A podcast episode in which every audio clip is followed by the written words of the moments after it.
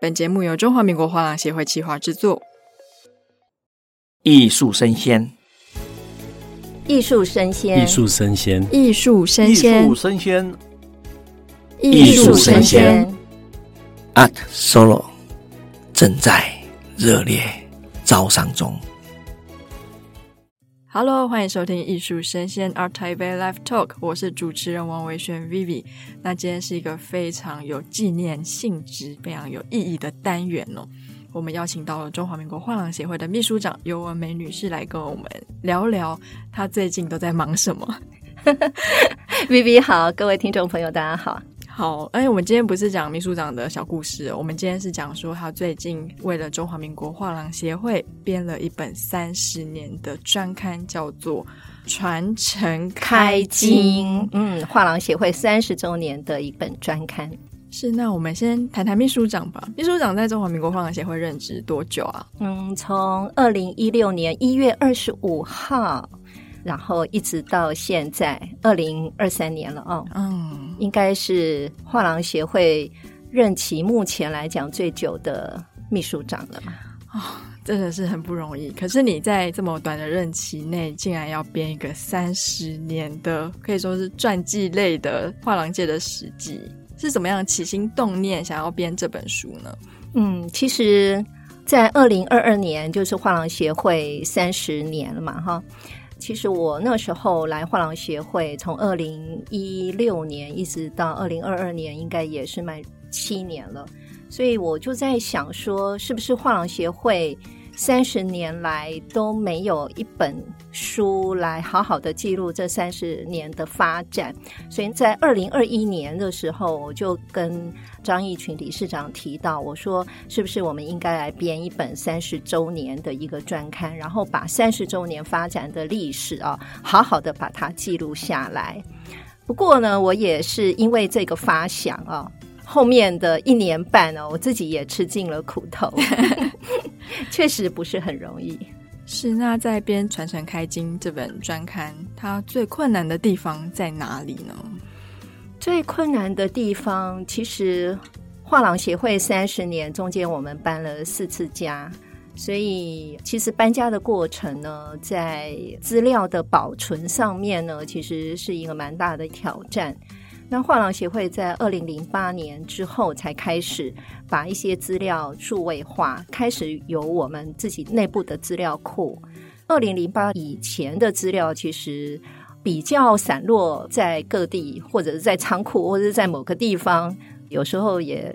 不太知道它在哪里，或是它到底有没有存在，我们也不是很清楚。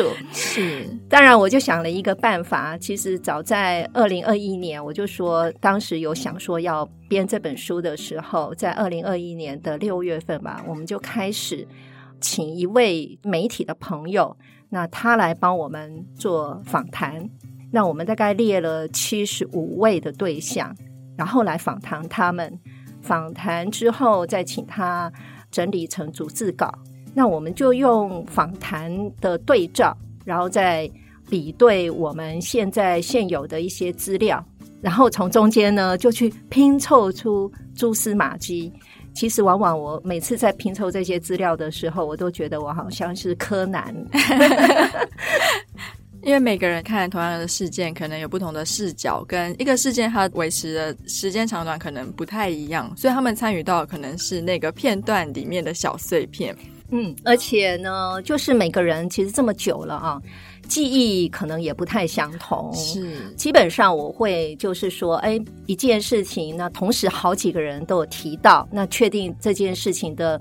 真实性，或者是里面牵涉到有一些可能是数字啊，或者怎么样，然后我就会再去求证当事人，或是求证相关的人，然后去印证。嗯，我举个例子，譬如像说，哎，我想要知道最早我们办台北艺博第一次办艺术讲座是什么时间点？哦，我为了这个，我就去翻。好在大概在三四年前吧，那时候我就意识到说我们要把一些资料把它补起来，所以那时候我有请我们同事开始整理，就是台北艺博从第一届一直到现在，每一年我们都会出一本那个 ART TAIPEI 的专刊嘛，嗯，然后把专刊呢全部都扫描下来，每一页都扫下来。天哪，嗯，因为我们专刊的第一本就是一九九二年那一本，已经变成孤本了，所以我把它扫成数位档这样子。那还好，就是有扫下来，里面其实有很多的资讯，我们就可以开始比对。当然，我刚刚就有提到说，我想知道我们第一次办那个艺术讲座是什么时间点呢？那其实我们艺术讲座是一九九四年来举办，那时候呢，主要是因为一九九五年我们开始台北艺博要转成面向国际，就是台北的艺博除了国内的展商，我们也会向国际展商来招商，所以一九九四年呢，我们邀请了一些艺术家。或者是策展人，他们都是谈国际的一些艺术市场，或是说国际的艺术潮流等等。所以，一九九四年是我们第一次开始办艺术讲座。那这个的话呢，除了我看专刊比对之外，然后还问了当时我们的前辈啊，刘焕宪、刘前理事长，然后来比对印证这样子，然后确定就是一九九四年。然后还另外一个例子呢，我也想知道，哎，我们第一次导览，哦，啊，导览老师，因为台北艺博的导览其实对艺术教育来讲是很重要，对不对？是。然后那时候呢，就想说，哎，我们第一次导览到底是 从什么时候开始呢？哎，导览的话呢，当然首先会想到我们的资深顾问，也是我们之前早期的秘书长，就是陆杰明陆顾问陆老师。那因为他的导览其实是最经典的画面呢，对我们台北艺博，我就问他，他就说，嗯，导览哦，刚开始的雏形其实是一九九二年，那因为那时候他刚从美国回来台湾，所以那时候呢，他在一家画廊帮忙，然后他会在那家画廊就开始导览了起来，然后慢慢的人就越聚越多。这个就是导览的雏形，其实从一九九二年就开始有导览。那当然呢，每一年台北艺博都会有一些重要的人物啊，哦，他们会来台北艺博来看嘛。譬如像说郝柏村，郝院长，他那时候担任行政院长的时候，是呃，他也有来看台北艺博。那有一些重要的人物来，我们当然也会陪同来做解说。哎，其实这也是另外一种形式的导览。是。嗯对，所以其实这本书是结合了七十五个人访问的结果，还有一些收集到的一些文本的资讯而结集而成的一本经典。当然呢、啊，我们还有一个非常重要的我们的理事长，就是我们的张义群理事长，嗯、因为他从三十年前创始会员，一直到现在。他都没有离开过画廊协会.对，而且每一年他都会参加台北艺博，是，嗯，那也因为他现在是现任的理事长，我们比较有机会。可以亲自访谈到他，然后有一些不太了解的，我们也会请教他。所以我觉得他是我们编辑的活字典，就是有什么事情呃写一写，然后他会指导我们说：“哎，这一段漏掉了啊，呃，应该要再加一段什么。”我觉得也蛮感谢他，也因为有他哦，这个三十年来哦，其实。大大小小的艺博会啊，他都有参与，所以他整个对于会员的状况啊、艺术市场的状况啊等等，他都非常的了解。他就很热心的常常指导我们说：“哦，这一段还要加上去。”然后再包括譬如像照片吧，嗯，如果你看到这本书，这本书的另外一个特点就是照片特别多。没错，对，因为这一本书呢，我们也希望是说图文并茂，就是说。历史照片其实文字再怎么样的精彩哦，我觉得有照片哦，有图为证哦，更是重要。那我们在里面呢，其实有搭配非常精彩、丰富的，从一九九二年创始，然后一直到二零二二年 ART TAIPEI 的照片都有啊。那其中呢，有一次我们在校稿的时候，我们理事长就发现说，哦。那个人呢、名字写错了哈，这个人不是那个照片上的人哦。那为什么我们会这样子错误呢？其实因为当年这些画廊老板是很年轻的时候，跟 现在可能有一点不太一样。是，对，所以我我们会误认为 A 是 B 这样子，就因为理事长从年轻的时候都看到他们嘛，所以他会指正我说：“哦。”这个不是那一位，哎，这个其实是另一位这样子，所以也非常感谢他，就是帮我们做了很多的校正的一个指导，这样子。是我这样说，他可能会打我，可是就是一种家有一老，如有一宝的概念吧。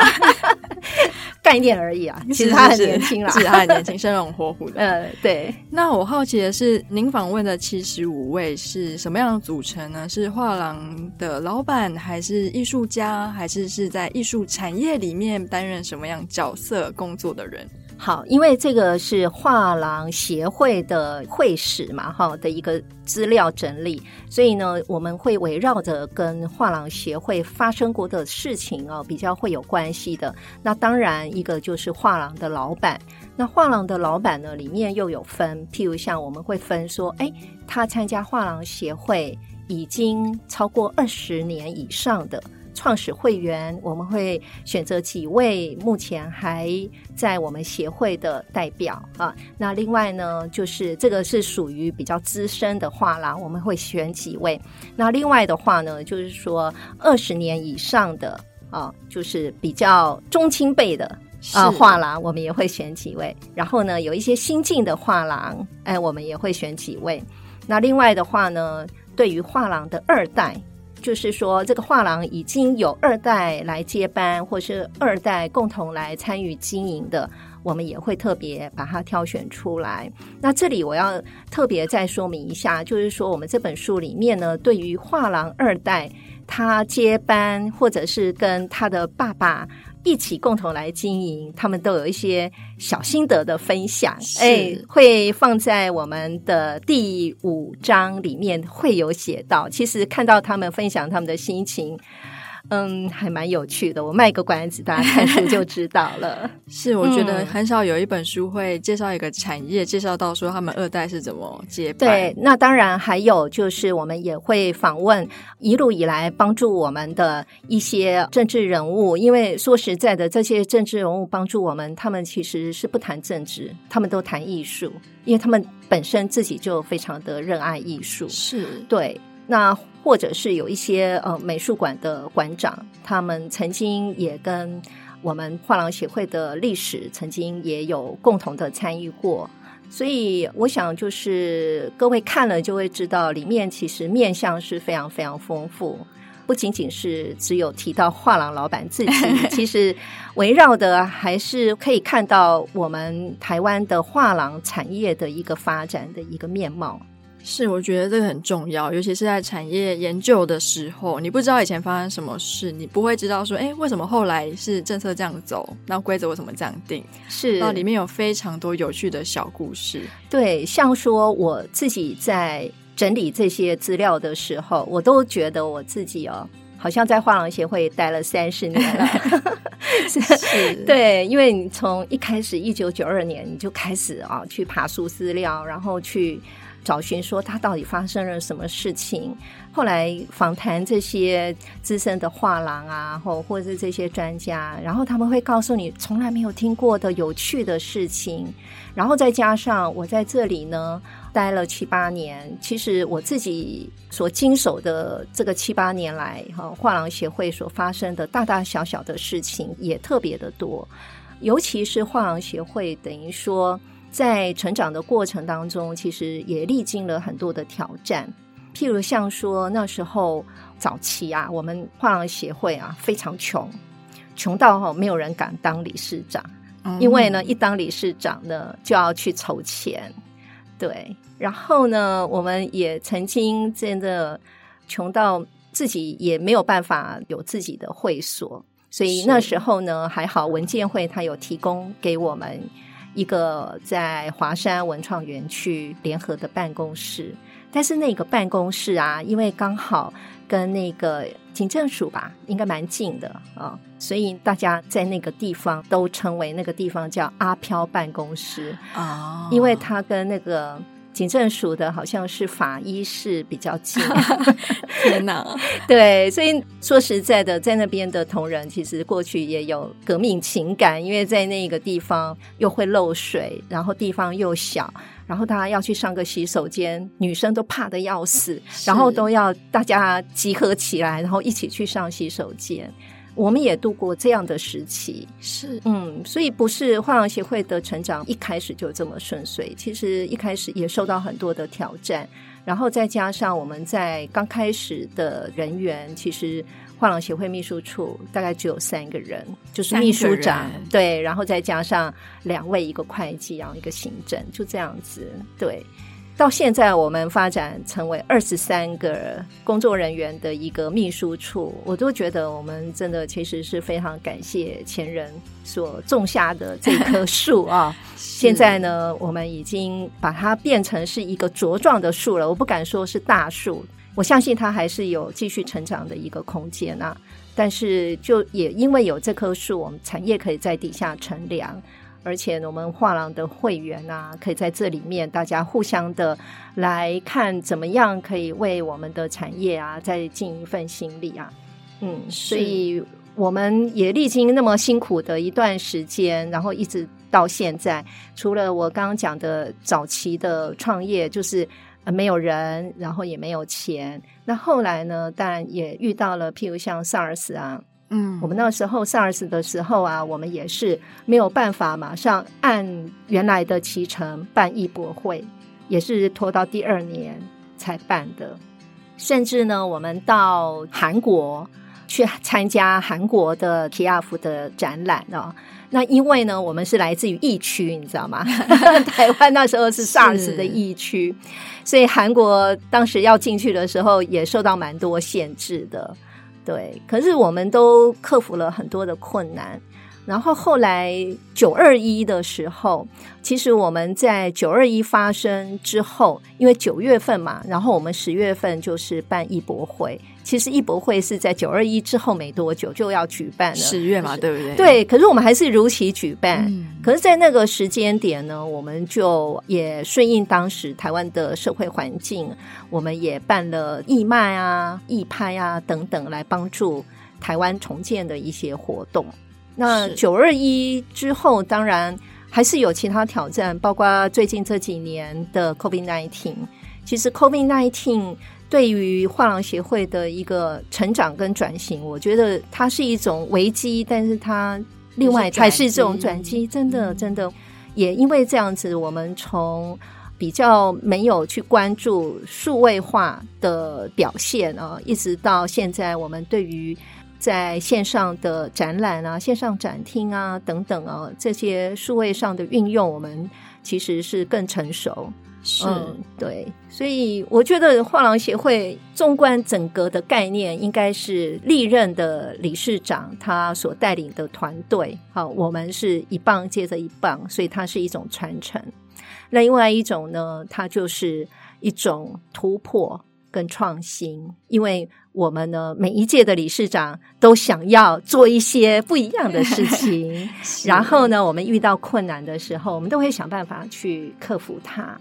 对，那中间当然有很多大大小小的故事。真的看这本书，你就会看到，其实虽然它是很多的历史资料所集结起来的，可是里面有血有肉，而且有很多小故事，然后也有一些展商。他对于他所参加的活动都有一些回馈，不仅仅是我们国内的展商或是会员，包括国外的展商，他们看到画廊协会的面貌是什么，然后他办的艺术博览会，他们的回馈是什么，其实在这本书里面都会有。那当然，这本书里面呢，也会提到现在目前艺术市场的一个概况啦。嗯，所以就是说，他有。很专业的部分，也有很感性的部分。是，那我觉得其实各个产业虽然说类别不一样，不管是科技业、艺术业，或者是代工业，不过其实产业碰到的问题都是大同小异的。对，所以说，如果说你对产业研究有兴趣，然后或是对文创内容有兴趣，不妨来看看这本《传承开经》，看看艺术产业从一开始在华山的这个在警政署旁边一个阴暗的小角落，可能只有三四个员工，是怎么样成长到现在有二十几位员工，然后办公室在光复南路嘛？其实那个过程。那种酸甜苦辣全部都在这本书里面哦。嗯，而且我们在书里面呢也会记载，我刚刚有提过，每一位理事长其实他们都会想要做一些创新的事情，所以里面也会记载说每一届的理事长他有一些标志性的创新有哪一些作为，呃，特别也会有提到。那另外的话呢，其实这本书呢，大家看到以后要有心理准备，它总共有二十六万字。二十六万字，对，但是呢，其实每一个字它所代表的背后呢，也是无数人他的奉献啊啊！最后呢，也会有我们画廊协会这三十年来的大事记。其实你看看大事记，你大概也会了解我们台湾的视觉艺术产业的一个发展的面貌。